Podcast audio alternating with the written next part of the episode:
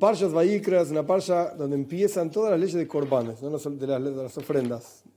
Final de Parshas Pekudei, se construyó el Mishkan. Y bueno, ahora hay que laburar. ¿Para qué lo construimos? Sí, bueno, ¿para qué lo construimos? Para Parshas Vayikra. Y todo el libro de Vayikra entero son todas las cosas que ocurrían en el Mishkan, básicamente. No vamos a entrar en todos los detalles de todo lo que pasaba porque no, no da para estudiar todo en una sola clase. Dos psukim vamos a estudiar.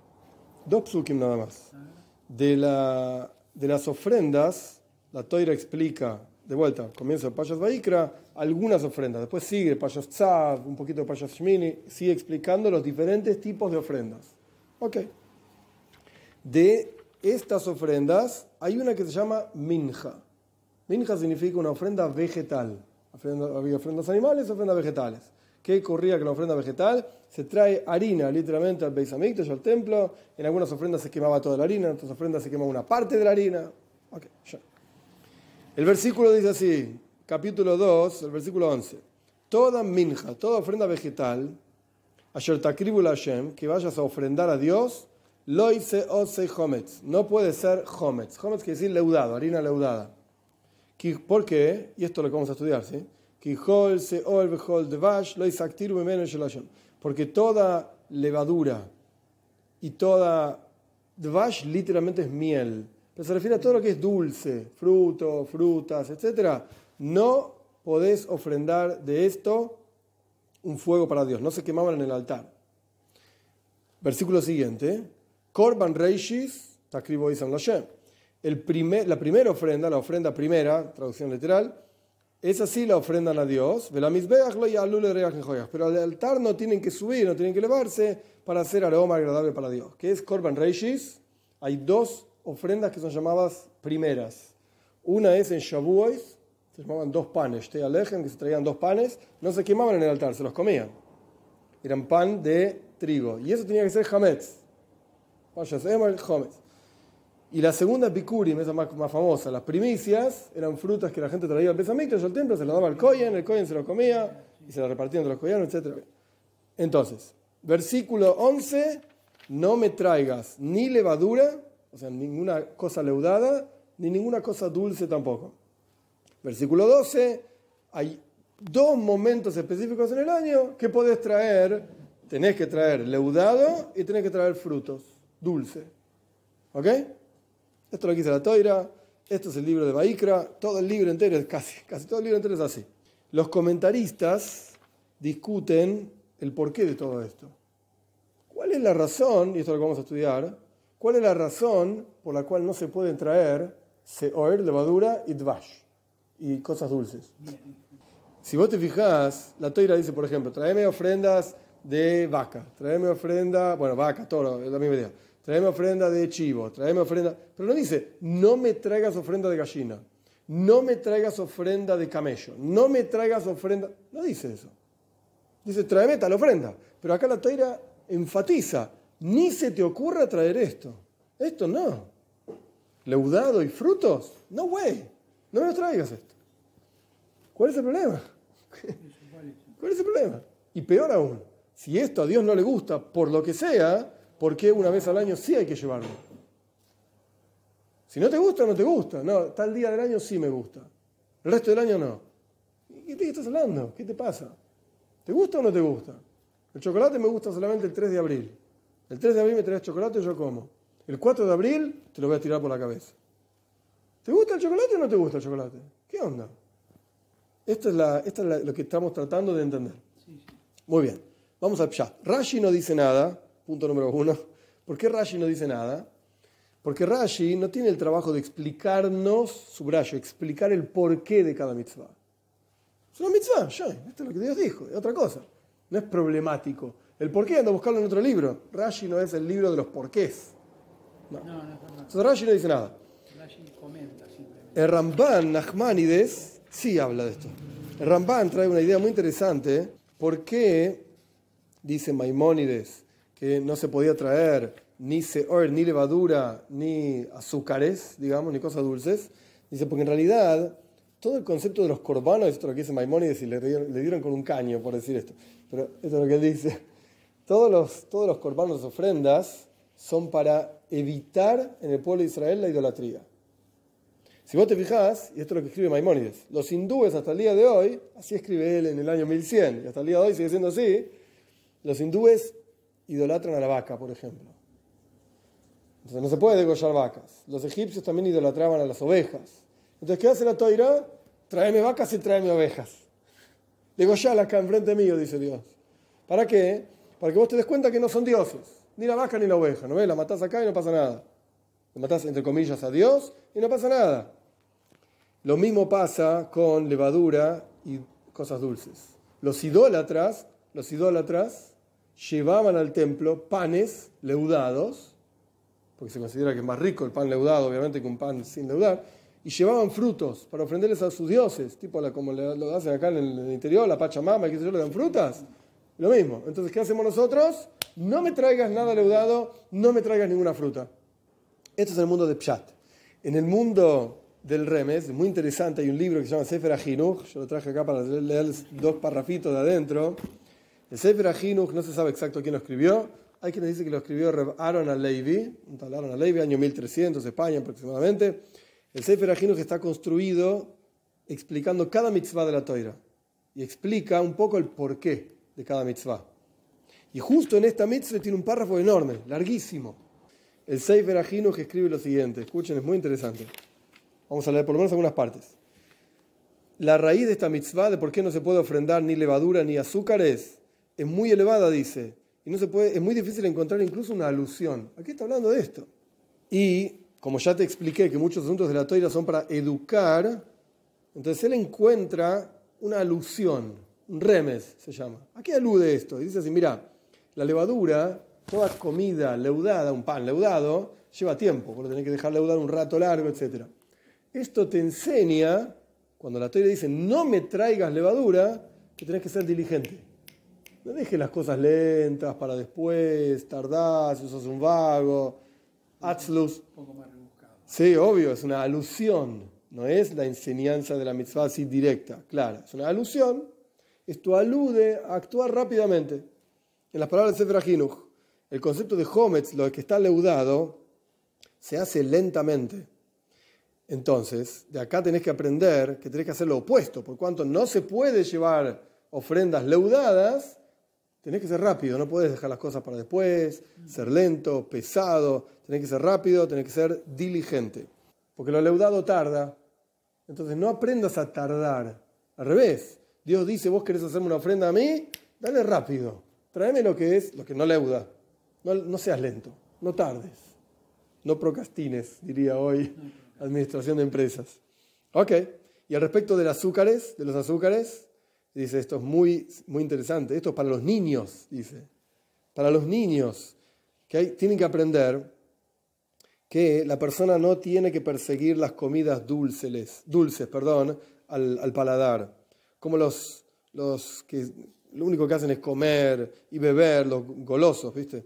Que solamente persiguen las cosas dulces las cosas dulces, perdón, y no pongas tu corazón en las comidas solamente porque son ricas, sino que en realidad tenés que poner tu corazón en las comidas porque son útiles para el cuerpo, son buenas, come sano, nutritivo y cuida tu cuerpo. Entonces, ¿por qué Dios dice no me traigas leudado ni me traigas azúcares? El leudado te alude a que no tenés que ser lento para hacer las cosas, tenés que ser diligente. Y las azúcares te alude a la idea de que tenés que comer sano. Come bien. Muy bien. Próximo comentario es más como un drush. Es más como un drush. El mundo del drush es la comparación de diferentes cosas. Este asunto es similar a este otro asunto, y así como este asunto enseña una cosa, entonces este también. Eso es un drush. Alegorías, enseñanzas. Ok, en el mundo del drush, el concepto del seor, la levadura, está comparada con el yetzer la inclinación al mal. Yetzer Nuestros sabios dicen, esto es una frase en el Talmud también, que en realidad uno quiere cumplir la voluntad de Dios, pero lo único que impide hacerlo es Seor Isa, la levadura en la, masa, que hace que se eleve y la persona piensa sobre sí mismo, como todo arrogante, que nosotros vamos a estudiar más adelante, y chao, se va al tacho. Se va al tacho. Esto lo, dice el Talmud, pero lo, expresa claramente el Rabbeinu Bejaye, lo dice también el Kleyakar, tiene toda una cuestión larga acá, porque hay dos cuestiones acá. La levadura habla de Yetzer Ra, de en general la inclinación de intimidad y este tipo de cosas. Entonces Dios está diciendo, no enfoques tu vida ahí, no está ahí nada más. De hecho, el Rambam Maimónides tiene una expresión interesantísima. El Rambam vivió en España, vivió en Egipto, vivió entre musulmanes, yo qué sé, sin entrar en los detalles. Sí. El Rambam dice, hay gente que dedica su vida a, las palabras son boy el is noise, a tener intimidad con formas lindas, chicas lindas. Tráeme chicas lindas, es lo único que importa en la vida. Interesante la expresión del Rambam. Entonces acá lo que está diciendo Dios es, no te dediques al Yetzirah, ni al Yetzirah de inclinación al mal, de intimidad y qué sé yo, qué sé cuánto, y lo mismo con la comida. No entregues tu vida a la comida. Avanzamos. Entonces el Rambam nos dijo que esto es para negar idolatría, por eso no ofrendábamos ni levadura ni dulces. Vimos del Sefer Ajinuch, no procrastines en el lenguaje moderno y cuida tu comida. Cuida lo que comes. Esto es lo que te viene a enseñar la toira. No comas basura, no te dediques solamente a la, dulzura de las cosas. El Kliyakar te habla ya de la inclinación al mal en general, de, de, intimidad. El Rabbeinu Bejaye también habla de inclinación al mal que tiene que ver con Pesach. En Pesach también comemos matzah porque no está leudado, tiene que ver con la, la arrogancia, la soberbia, alejarse de eso. De acuerdo a Kabbalah, todo este, todo este maíz, tanto la levadura como la dulzura, son extremos. La levadura es el extremo del rigor. Entonces Dios dice, ¿sabes qué? Extremo no. Así, así está traído en Kabbalah, no importa los detalles. Es algo como ácido. La levadura por sí mismo es algo ácido, no es algo agradable para comer. Y por el otro lado, la dulzura es el extremo de la dulzura. Entonces, ninguno de los dos extremos son buenos, dice Kabbalah. Tenés que ir siempre por el medio, combinar. Entonces, vos vas a traerme tu ofrenda con levadura, no quiero, dice Dios. Extremo rigor no funciona. Si vamos a traer tu ofrenda con dulzura, extremo dulzura tampoco funciona. Por una idea interesante que está traído en, en, en, las, explicaciones de estas ideas de Kabbalah, ¿por qué extrema dulzura no sirve? vos tenés la extrema dulzura es rigor. ¿Por qué? Es como, viste, en los extremos al fin y al cabo se juntan los dos niveles y es lo mismo, como un círculo. La idea es así. Si vos sos muy riguroso, entonces no das nada, no permitís apertura, no permitís dar. Una persona que es muy rigurosa está todo el día enojada, todo el día gritando, todo el día... Eso es rigor, sí. No funciona, eso no funciona. En la crianza, en ningún lado funciona. Extrema dulzura es tan permisivo que ya no funciona, es libertinaje. Ya no funciona tampoco, no sirve. Esa es extrema dulzura, es dar, dar, dar, dar en forma infinita, terminas apabullando a la persona. al fin y al cabo uno puede decir, pero yo te estaba dando tanto de todo y todo. Es rigor. Funciona como un rigor terrible, durísimo. No sirve solo dar, no sirve solo retener, no sirve solo dar. Y esta es la idea de lo que está diciendo acá el versículo. No me traigas ni un extremo ni el otro extremo, tiene que haber una mezcla de las dos cosas. Esto es lo que está traído en Kabbalah. Entonces ya vimos un significado simple, ya vimos una alusión, el significado simple, simple Maimónides, una alusión de Sefer un drush conectado con Yetzera Ra, yo qué sé, de, del Kliyakar, Rabenu Bejaye, y ya vimos también Kabbalah. ¿Qué enseña Hasides de todo esto? Para entender lo que enseña Hasides, tenemos que entender cuál es el problema con todas las explicaciones que vimos hasta acá. Todas tienen el mismo problema. Versículo 11 dice, no me traigas ni levadura ni dulzura, con todas las explicaciones que vimos. Y versículo 12 dice, tráeme. En Shavuos tráeme levadura. y, en Shavuos también se traen los bikurim, las dulzuras. Entonces, ¿cómo puede ser? Si no te gusta, o porque era idolatría, o porque hace alusión a Yetzirah, o porque procrastinás, ¿por qué hay un día al año que Dios dice, esto sí? No cierra. Oh, entonces Hasidis explica esto de una forma muy interesante. Para entender lo que dice Hasidis tenemos que entender lo que dice la Gemora. El Talmud trae, en Soita, al comienzo, el Talmud trae una idea muy interesante. Hay un versículo que dice, Toyavas Hashem kol leiv. Es un versículo en Mishlei, si no me equivoco. Es, es despreciable y abominable para Dios las personas soberbias, arrogantes. Esto no va. Dios dice, es asqueroso.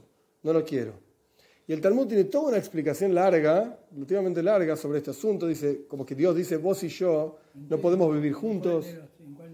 Soita, Soita, al comienzo, si no me equivoco, si no recuerdo mal, la página 6, 7, por ahí, el Talmud explica esta idea de la arrogancia, de la soberbia, es como que lo estás echando a Dios del mundo, acá el que manda soy yo, etc.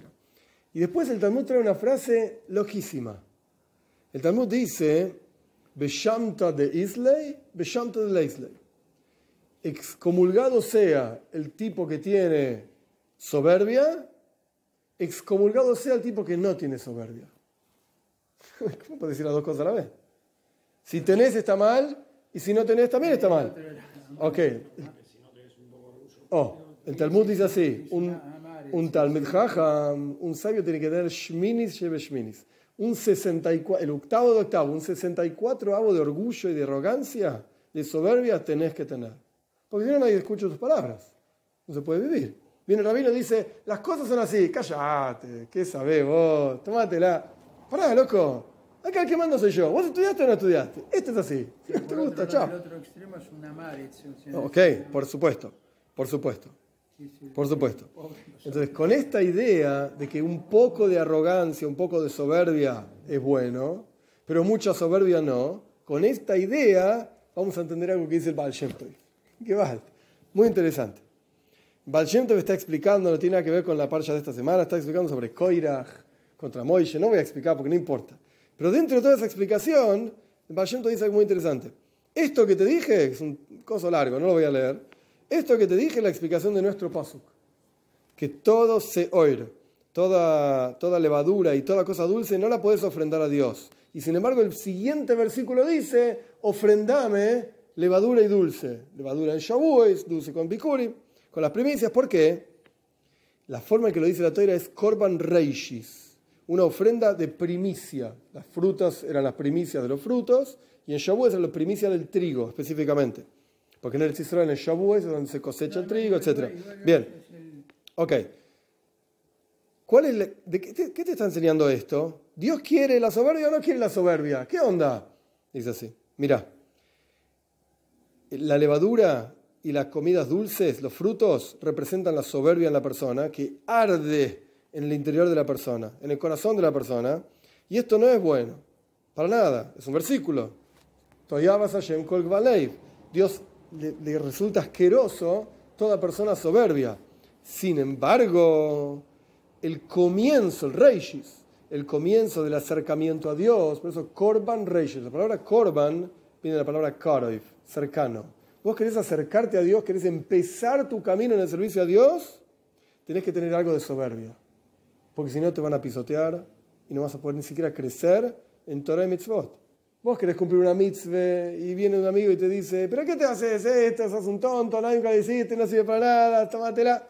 Si vos no tenés un poquito de soberbia, un poquito de orgullo y decir, no me importa lo que vos decís, lo voy a hacer igual, ni siquiera puedes empezar a hacer mitzvahs. Entonces, por eso el versículo y esta explicación de Hasidus no es que niega las otras explicaciones, les da otra profundidad. Por eso el versículo primero dice, mira, toda la vida, el tajlis, el objetivo no es la soberbia. No pienses que tenés que servir a Dios pisando a otros, no para nada, de ninguna manera. Sino que, la, soberbia dejar afuera. Cuando vos empezás el servicio a Dios, es el versículo 12, dice el Baal Shem tenés que sostenerte en algo, tenés que plantarte y decir, yo voy a hacer esto. No importa si lo entendés, si no lo entendés, pero el mundo a tu alrededor te va a impedir empezar si no tenés un poquito de soberbia. Pero después, todo el resto del año, no me vengas con soberbia. No es un camino en el servicio a Dios. Entonces, ¿qué es lo que vimos? ¿Qué es lo que estudiamos? Estudiamos al Rambam que dice que en realidad no se puede traer este, este, versículo, viene a decirte, enseñarte, no hagas lo mismo que hacen los idólatras. Diferente. Estudiamos el Sefer Ajinuch, no procrastines, ten cuidado con la comida. Estudiamos al Kliyakar, Rabban Bejaye, ten cuidado con el Yetzer Arra, la inclinación al mal, de cosas de intimidad, de cosas de comida. Es Yetzer Arra, y, y el Yetzer Arra no lo puedes ofrendar a Dios. No me vengas con tu Yetzer Arra, dice Dios, déjalo dejarlo en la esquina, eso no me interesa. Por eso está diciendo, no me lo ofrezcas. Kabbalah te va a decir, ningún extremo sirve. Ni el extremo rigor, ni el extremo bondad absoluta. Ningún extremo sirve. Al fin y al cabo, los dos extremos son rigor. Tiene que haber una mezcla, una combinación, rájame, misericordia. Ni extremo rigor, ni extremo bondad. Y Hasidus, ¿qué te va a decir? Depende de dónde estás parado en tu abuelo allá, en tu servicio a Dios. Va a haber momentos en tu vida en que vas a tener que plantarte y decir, yo voy a hacer esto aunque todo el mundo me critique. Ese es el versículo 12. Corban Reishis. El comienzo es, yo me planto y esto es lo que hay que hacer. Y lo voy a hacer. Pero después, para todo el resto del año, no.